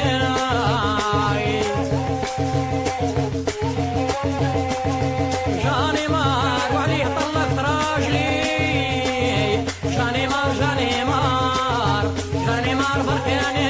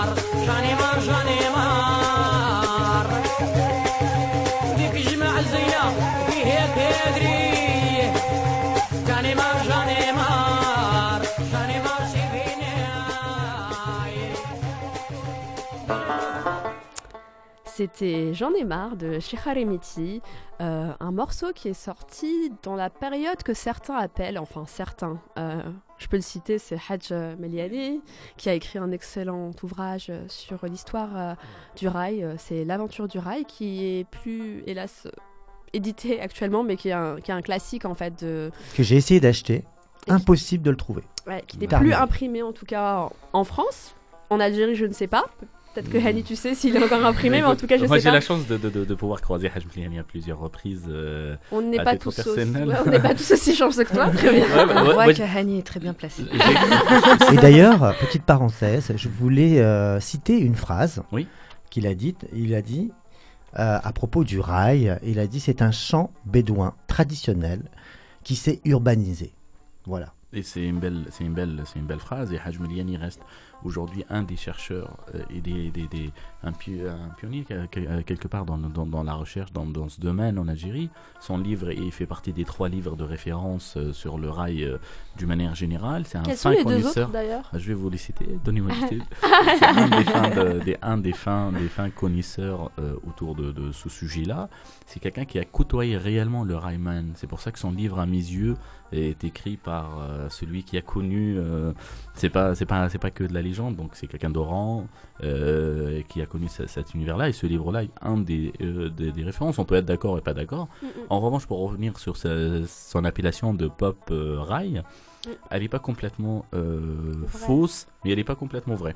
C'est-à-dire que moi je le Parce qu'on je- considère que J'en ai marre, c'est un- une des fois où Sheikh Haremiti est entré dans ce que Hajj Meliani définit comme étant le pop rail, c'est-à-dire une deuxième euh, page de l'histoire du rail où il y a euh, des éléments nouveaux qui apparaissent, notamment dans l'instrumentation. Complètement. Et c'est le début du synthétiseur, notamment. Exactement. On- le début de toute une génération. En revanche, lui, il considère ça comme la deuxième, euh, le rail euh, 2 ou 2.0, on peut Ouais. l'appeler comme feu. Moi, je le considère comme le troisième rail parce que je, pour moi, euh, la notion. Donc, quel de- serait le premier rail et quel C'est serait le complètement bédouin, euh, très masculin, mélange de Medahed.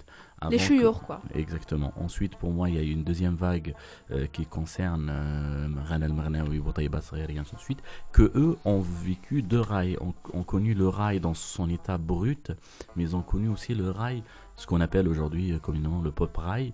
Et cette notion-là, elle était importée par deux, deux frères, hein, c'est Rachid et Fethi, euh, qui ont eu un studio euh, à Tlemcen d'ailleurs. hein. Oui, parce Euh, qu'en fait, Megda est, est originaire de Tlemcen, d'ailleurs Tlemcen. oui, oui, de, de Tlemcen. Et, et, et, et c'est un deux connaisseurs, c'est des, deux génies de, de- du son. hein. Ils se sont lancés dans une carrière d'artiste avant de se transformer, enfin de se convertir en producteur. Ils ont produit euh, toute la scène algérienne, sauf Remiti. Euh, on retrouve euh, des morceaux, des compilations de, de, de leur label euh, un peu partout. Euh, label s'appelle Rachid Fethi tout simplement. hein. Et D'ailleurs, devenu très à la mode ces dernières années, mais ça, c'est un autre sujet. c'est complètement. Et, euh, et malheureusement, euh, Rachid a disparu. bah, Rachid Baba Ahmed a disparu pendant la décennie noire. Et il a produit Khaled, il a produit, produit Fadila Sahraoui, il a produit Anwar. Enfin voilà. Il a une- un répertoire qui est extrêmement riche. Mais pas Remiti. Bah écoute, moi j'ai une seule compilation où Rimiti a apparu, euh, a apparu dans cette compilation, mais parce que c'était enregistré dans, studio, dans un studio mobile qu'il avait envoyé à l'époque en France, dans le cadre d'un festival. Donc en revanche, euh, que Rimiti a signé dans son label, non. Il n'y a pas un album de Rachidi euh, un album de Remiti produit chez Rachidi Fathi. Parce qu'en fait, ce titre J'en ai marre, il faut quand même préciser euh, que ça s'inscrit dans la période où Remiti revient en Algérie. D'après ce que j'ai compris, c'est pas du tout la période où elle est en France. Donc elle découvre aussi euh, qu'est-ce qui se fait. Elle n'était pas déconnectée, mais elle est sur place et elle. D'ailleurs, tu parlais tout à l'heure du fait qu'elle euh, découvrait les multiples avatars qu'elle avait euh, sans le vouloir. Complètement. Euh, notamment, euh, tu disais. Zghira, hein. ouais, la petite, c'est-à-dire La petite, parce que Remiti, il faut savoir qu'elle était grande, hein, c'était une grande dame, et du coup ils ont ramené une autre Remiti qu'ils ont appelé euh, Remiti Zghira. Qui est- ces, ces- ces femmes-là, ces chanteuses-là, étaient dans, vraiment dans la mouvance plutôt pop. Absolument pas, non non pas non, du tout. elles étaient étaient vraiment, dans, le, dans le. Ça, ok. dans le, le- le côté Galla les Gasba, comme on l'appelle. Donc ils ont conservé cette, cette, cette, cette, pratique et cette esthétique quelque part. Euh, et c'était dans cette période-là, effectivement. Après, euh, moi j'insiste sur l'instinct de survie de Remiti. Remiti fait partie des gens qui ont su se réinventer. C'est-à-dire quand elle a connu Sheikh Hannam si jeune, enfin quand elle était petite et ainsi de suite, elle va s'inscrire dans l'existant. Ensuite, elle va évoluer avec, avec son temps parce que la notion de pop euh, rail est arrivée parce qu'il y a réellement une influence pop à ce moment-là. Parce qu'il faut savoir qu'en Algérie, il y a eu complètement une scène pop qui. Elle devient de plus en plus à la mode grâce à, ces- à, ces- à des, des, des gars qui viennent chercher d'autres choses. Enfin bref, il y a quelque chose à l'époque qui a influencé cette, cette pratique, euh, ça, ce, ce chant de, de rail. En revanche, c'est la première à aller plus loin que tous les autres dans un autre registre, potentiellement on aura l'occasion de- d'en parler, que moi je considère comme un instinct de, sur, euh, survie. Je sais pas Et si Magda partage ou d'ailleurs, pas. euh, Ouais, complètement. On va peut-être euh, parler un peu de Sheikh Harimiti, de sa relation, de ses relations dans le milieu du rail, et notamment on a cité Khaled, et euh, il y en a d'autres euh, avec qui elle a pu tisser des liens. Mais avant ça, on va peut-être diffuser un morceau qui est emblématique du style Remiti, mais aussi de l'avancée de sa carrière, c'est La Camel. Ah oui, euh, un, très beau titre. Qui a, qui a, qui a, déclenché une, une, guerre, nucléaire. Une guerre. Polémique. Vous êtes sur l'émission Zidaphone avec Vintage Arabe et DJNS. Sur le 95.5.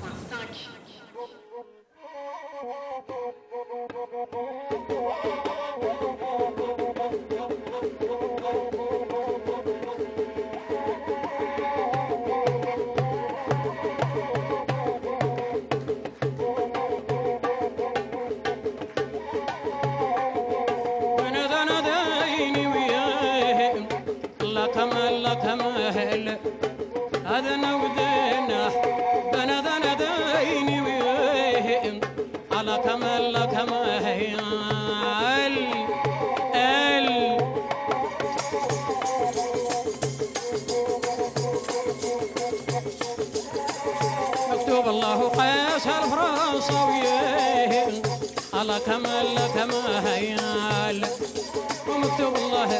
يا ابن الفرنساوي على كمال كمال.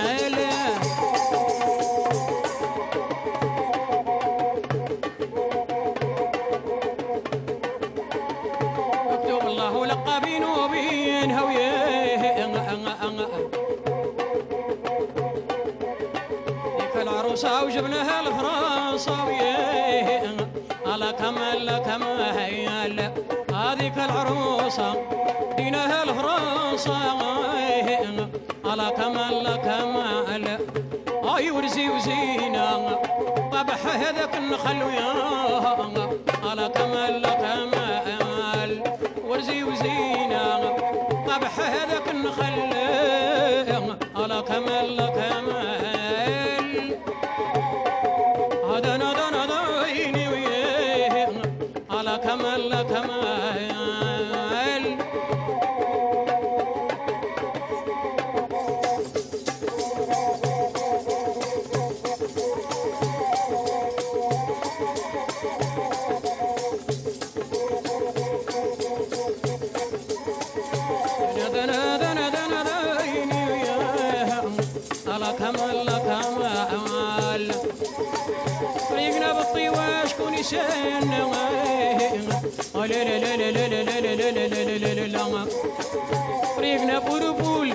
شورو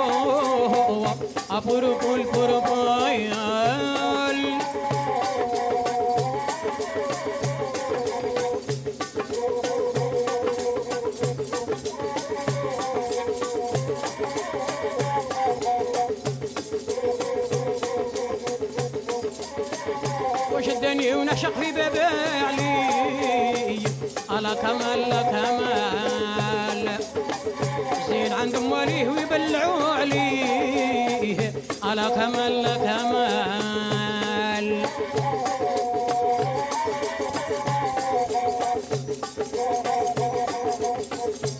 ونكون ناسي يحمقني كلاكسون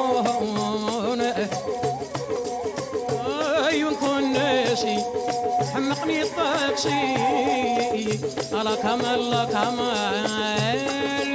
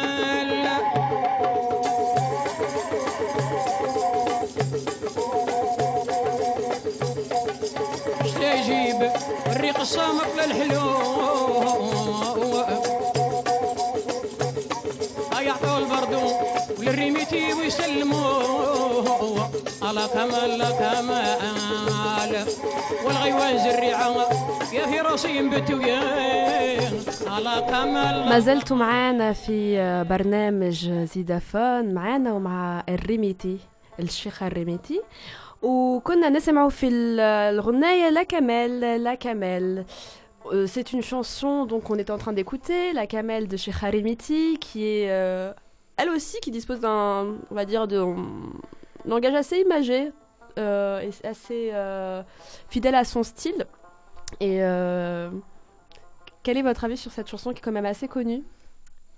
Moi, Je me lance. Euh, en fait, cette chanson, elle est, elle est très connue, euh, notamment euh, en Occident, d'une manière générale. Pas la version de Remiti, malheureusement, hein, que j'aime beaucoup. C'est la version de Khaled et de Safi Boutella. C'est un des morceaux qui a lancé Cheb Khaled, hein, qui a été arrangé par, par Safi Boutella à l'époque. Et ce morceau-là, c'est le début de la guerre, enfin de la guerre, euh, si on peut se permettre, euh, de, de, de, de, de la notion de droit d'auteur et d'emprunt qu'on retrouve dans le rail. Et ces morceaux-là, c'est grâce, à, enfin c'est grâce à cause de ce morceau-là que Remiti va attaquer Khaled et Safi Boutella, que ce soit euh, devant la justice pour avoir des droits, que ce soit en plein en pleine scène au festival de de, de, de Boubini. Mais ça va déclencher deux choses à mes yeux. Ça va déclencher une rupture euh, avec, euh, avec le monde de rail à l'ancienne et tout ce, qui, tout ce qui tourne autour et toute la fréquentation et tout ce milieu-là. Elle va s'orienter vers des nouveaux horizons, elle va essayer, essayer de s'associer à d'autres euh, à d'autres personnes et d'autres gens et d'autres styles. Mais euh, également, ce morceau représente la notion de droit dans la tête de Remiti, parce que dans le dans l'histoire de Remiti, il faut savoir qu'elle est morte. Malheureusement, elle nous a quitté 24 heures après son dernier concert euh, euh, au Zénith de Paris parce qu'elle était à la SSM. Ce jour-là, elle revenait de la SSM. Et donc, donc, elle avait vraiment intégré la, la, notion des de droits, droit d'auteur. d'où je parlais de son instinct de survie. Elle a compris quelque chose, elle va le faire. Donc elle fait un concert. Et tout à l'heure, je parlais également sur, sur ce, cette notion de pardon qu'on retrouve chez l'Algérien. L'Algérien a besoin juste que tu lui dises euh, bah, désolé. Voilà, c'est désolé, ça s'arrête là. Et après, le, le, le, une fois qu'elle a gagné le, procès avec euh, avec euh, Khaled, bah elle a fait le concert avec lui de Zénith, on aucun problème et elle a assumé et euh, elle est passée à autre chose et elle a fait une riposte artistique. Sa riposte, elle est pas, pas été que juridique, elle n'a pas uniquement attaqué euh, Khaled ou d'autres euh, uniquement sur le plan, euh, sur le plan juridique. Et pour revenir sur cette chanson, parce que c'est, elle a une phrase en arabe que moi j'adore. elle dit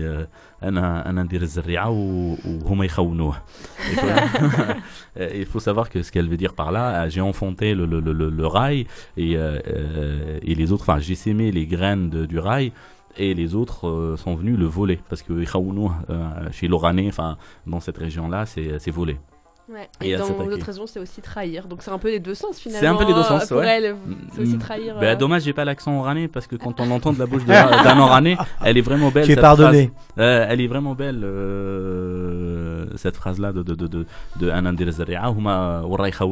euh, et elle le dit avec beaucoup de, avec sa voix grave, euh, sublime. Presque masculine d'ailleurs. Ah, ça, mm. elle a une voix de, de rocker. Euh, clairement. À un genre, j'ai envie de dire. Elle est un peu, ouais, elle est ah, j'adore. Elle est, elle est un peu comme Uncle Faux, mais en fait, on en parlait tout à l'heure. Elle a vraiment cette, ce positionnement où ça dépend des variations de voix, mmh. ça dépend des chansons, où il y a des moments où on ne sait pas qui chante, entre guillemets, on ne sait pas si c'est une femme ou si c'est un homme, on ne sait pas. Euh, Complètement. Et, et, et, sur ce morceau-là, la Camel, parce qu'elle raconte euh, en disant, après, euh, elle avait un storytelling assez particulier propre à elle, hein, elle avait cet art de, de, de, de, narration très intelligent, très, très doux, où elle expliquait que cette chanson, La Camel, elle l'a écrite sur le chemin de Erzio. Erzio, c'est la, zone pétrolière euh, pas loin de, de, la région d'Oran, où elle raconte qu'elle était sur le chemin, dans une voiture où ils faisaient un mariage ou quelque chose comme ça, et elle voyait les belles palmiers qui, qui sont tout au long de, de, de, de la route vers, vers Erzio. Et c'est ce qui lui a inspiré cette chanson La Camel, La Camel. Euh, et c'est pour ça qu'elle dit bah, c'était à moi. De toute façon, euh, juridiquement, c'est elle qui a gagné. Mais, bon, euh, mais moi, je reste sur, voilà, sur euh, cette logique d'emprunt euh, qu'on retrouve dans le rail. Je sais pas, Majda, si tu partages ce que je peux penser. Enfin, après, voilà, il faut savoir tout ce qu'on dit faut prendre avec beaucoup de pincettes oui. parce que dans le rail et dans la culture euh, orale, peu importe que ce soit algérienne ou pas algérienne, eh ben on retrouve 6000 versions et euh, j'ai envie de dire, j'ai même pas envie de rentrer qui a raison, qui a tort. Euh, moi, j'ai raconté des choses que j'ai pu, j'ai pu collecter. Il faut jamais prétendre dans une culture orale avoir la version finale.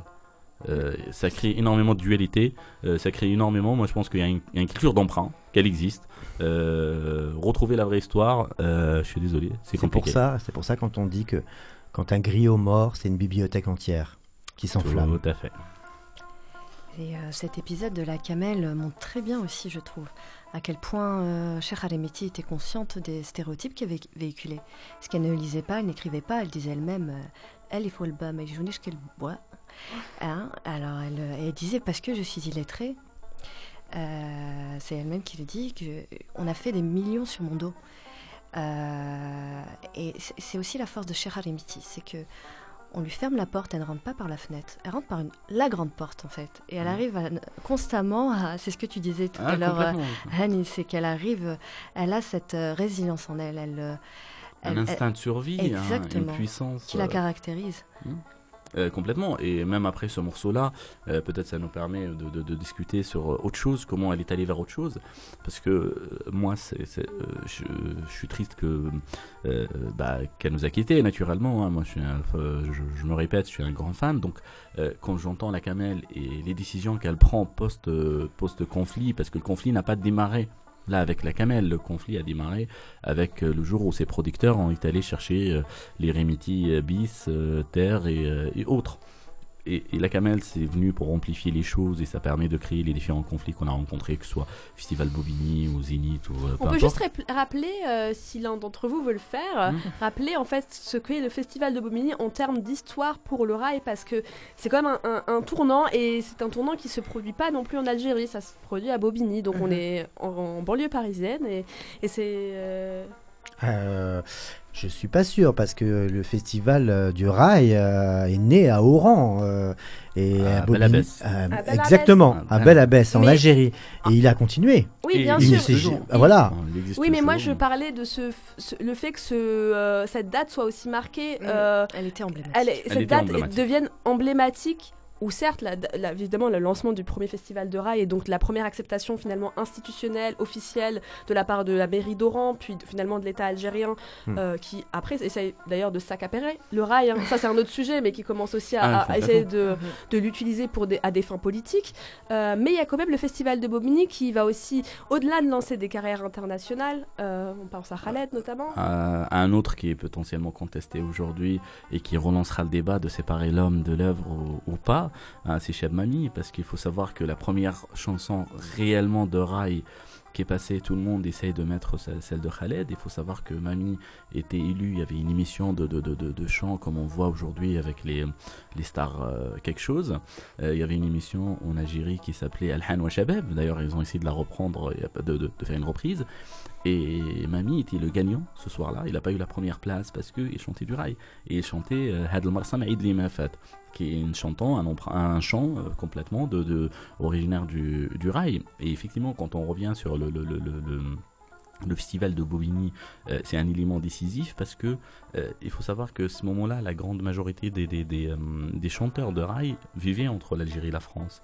C'est des gens qui faisaient des allers-retours, qui rencontraient des producteurs en France, qui rencontraient des studios en France.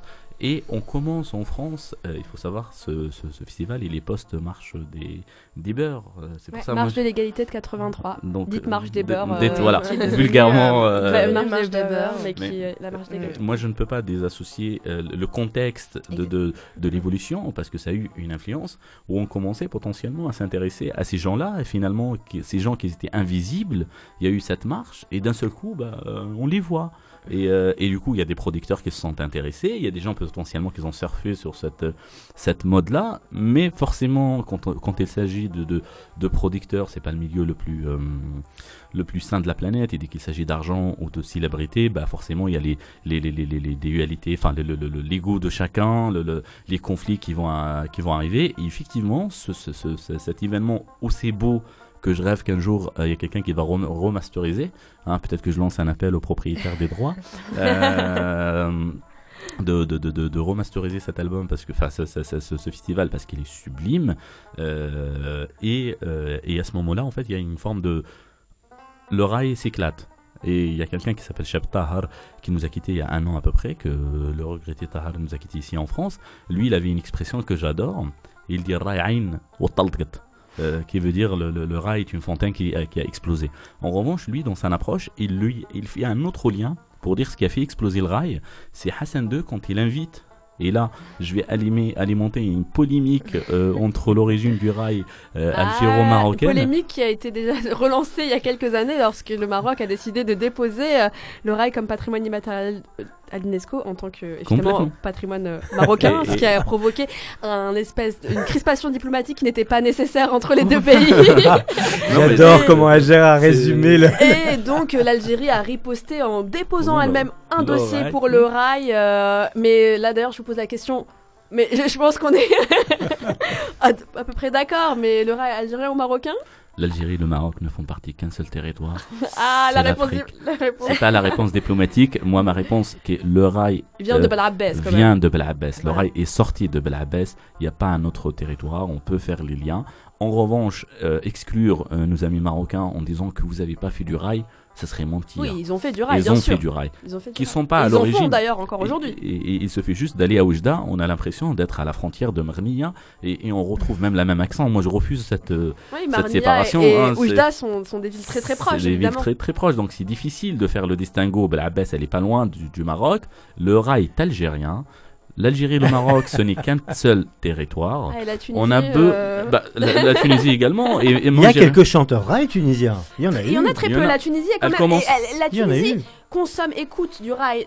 Elle en produit moins et, et encore, c'est pas, c'est pas forcément le genre le plus écouté. Et, mais le rail, pour les Tunisiens, ça reste quelque chose de très algérien, parfois marocain, mais il produit quand même moins. Et, Ah, et euh, on va pas se mentir, ils produisent pas autant de rail. et Non, pas- non, bah, voilà, bien sûr. Moi, je fais pas de distinguo euh, sur ce peut-être. Il y a d'autres, par contre, chants qu'on partage avec les Algériens notamment, qui sont plus euh, chanter en. Tunisie. Oui, Ouais. de- Mais pour de- éviter de, de, s'éparpiller, je pense que euh, toute cette région-là, hein, moi je fais pas de séparation, le Sahara occidental, le Maroc, l'Algérie, la Tunisie, euh, jusqu'à la frontière de, de la Mauritanie, le Niger, on fait partie tous d'une seule région. Maintenant que euh, on l'a eu euh, à trois jours après, ça change tout. Mais voilà. Mais moi, je voudrais juste revenir Oui. par rapport à Remiti et le festival de Bobigny, parce qu'on explique que c'est comme une date dé- décisive. Elle, elle se place comment, en fait, vis-à-vis de cette... euh, de ce festival? Dualité? Oui, de ce... Voilà. Bah, connaissons un peu le Remiti maintenant. elle, se passe, com- elle se pose complètement au-dessus. euh, dans, dans sa vision, c'est la mère du rail. Pour Elle elle, était en tête d'affiche du festival. Elle était en tête d'affiche, on peut pas Tout le, on peut pas simplement. le, on peut pas Ah le nier. oui. Elle était en tête d'affiche, c'est un des grands noms de, du rail. Euh, quand le rail commençait sur la corniche, et j'ai eu un échange avec un journaliste des Inrocks euh, euh, avant-hier, on parlait, il me disait qu'il a raconté, il a visité l'Algérie fin des années 80, il a entendu un rail à la corniche qui était différent de ce qu'elle faisait Remiti en France. Mais voilà. Et, Et d'ailleurs, on- on ouais, va écouter un morceau de, euh, de la fin de sa carrière et euh, aussi, c'est le dernier album. c'est le dernier album et c'est aussi euh, une évolution pour elle. Ce titre, c'est...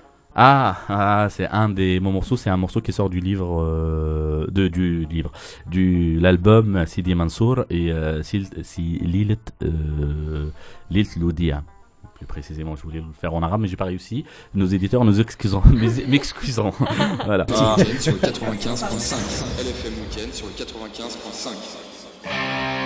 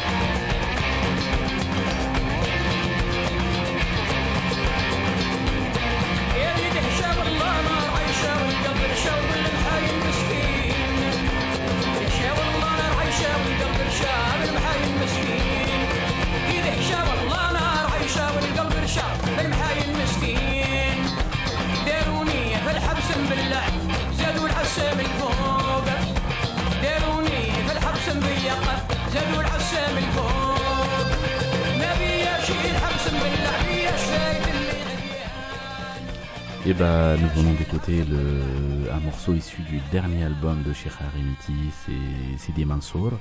Euh, cet album, à mes yeux, en fait, euh, c'est l'album qui était euh, la rupture avec tout ce qu'elle a fait avant. Elle va s'associer à un grand nom du, un grand nom du, du, du- rock, parce qu'on on a entendu toutes ce- ce- ces sonorités euh, très rock.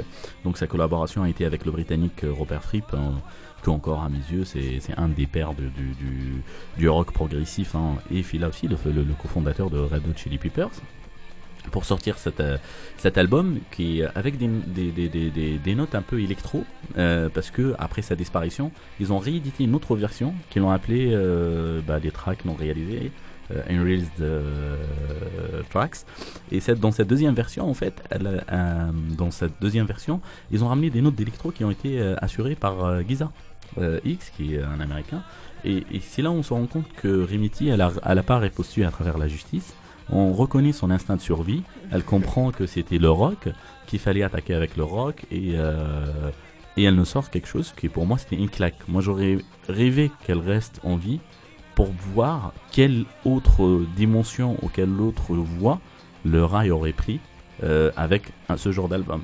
Parce que là, elle a, elle a mis un pied, mais de loin avant euh, Khaled, Mami ou autre, pour reparler à une génération qui écoutait le rock. Parce qu'il faut aussi, encore une fois, contextualiser. Là, l'Algérie sort de la guerre civile, euh, enfin la guerre civile si on peut appeler ça comme ça, hein, du terrorisme tout court, euh, et, et les jeunes commencent à se replonger sur le monde entier, et le rock revient en force. Ah, Le rock est très important, les mouvements métal et rock en Algérie, c'est Ah. quand même quelque chose d'assez incroyable qu'on connaît très mal en fait. Enfin, qu'on connaît très mal quand on n'est pas. euh, qu'on n'a pas un lien ou autre avec l'Algérie. Bah, c'est quelque chose dont on ne sait pas quoi. la prochaine fois, je reviendrai avec euh, Tu des reviendras albums. Avec grand plaisir. vous avec êtes grand plaisir. Vraiment les bienvenus. On a manqué de temps. On a manqué de temps parce Ouais. que c'était passionnant. Merci à vous d'avoir participé. Merci Megda. Merci, Merci à vous pour Hani euh, de nous avoir aidé à comprendre euh, son œuvre et surtout euh, à, à nous permettre de faire une très belle émission sur, euh, sur cette femme qui a été extrêmement importante dans la musique algérienne et c'est ce pan d'histoire d'Al- d'Algérie et de patrimoine. Et euh, maintenant, on va passer à un super mix préparé par DJ Ness. Yes, on va essayer. Alors je vous rappelle euh, qu'on vous attend donc euh, le 24 janvier euh, donc euh, pour une soirée orientale funk au Magnum Club. Il y aura donc Woods Trinidad euh, légende et Omar euh, What the Future Is, euh, cofondateur de Ness Radio, moi-même au platine et euh, un invité surprise. Et pour le mix, je vais commencer avec un remix de Amina Faket justement qui est assez rock.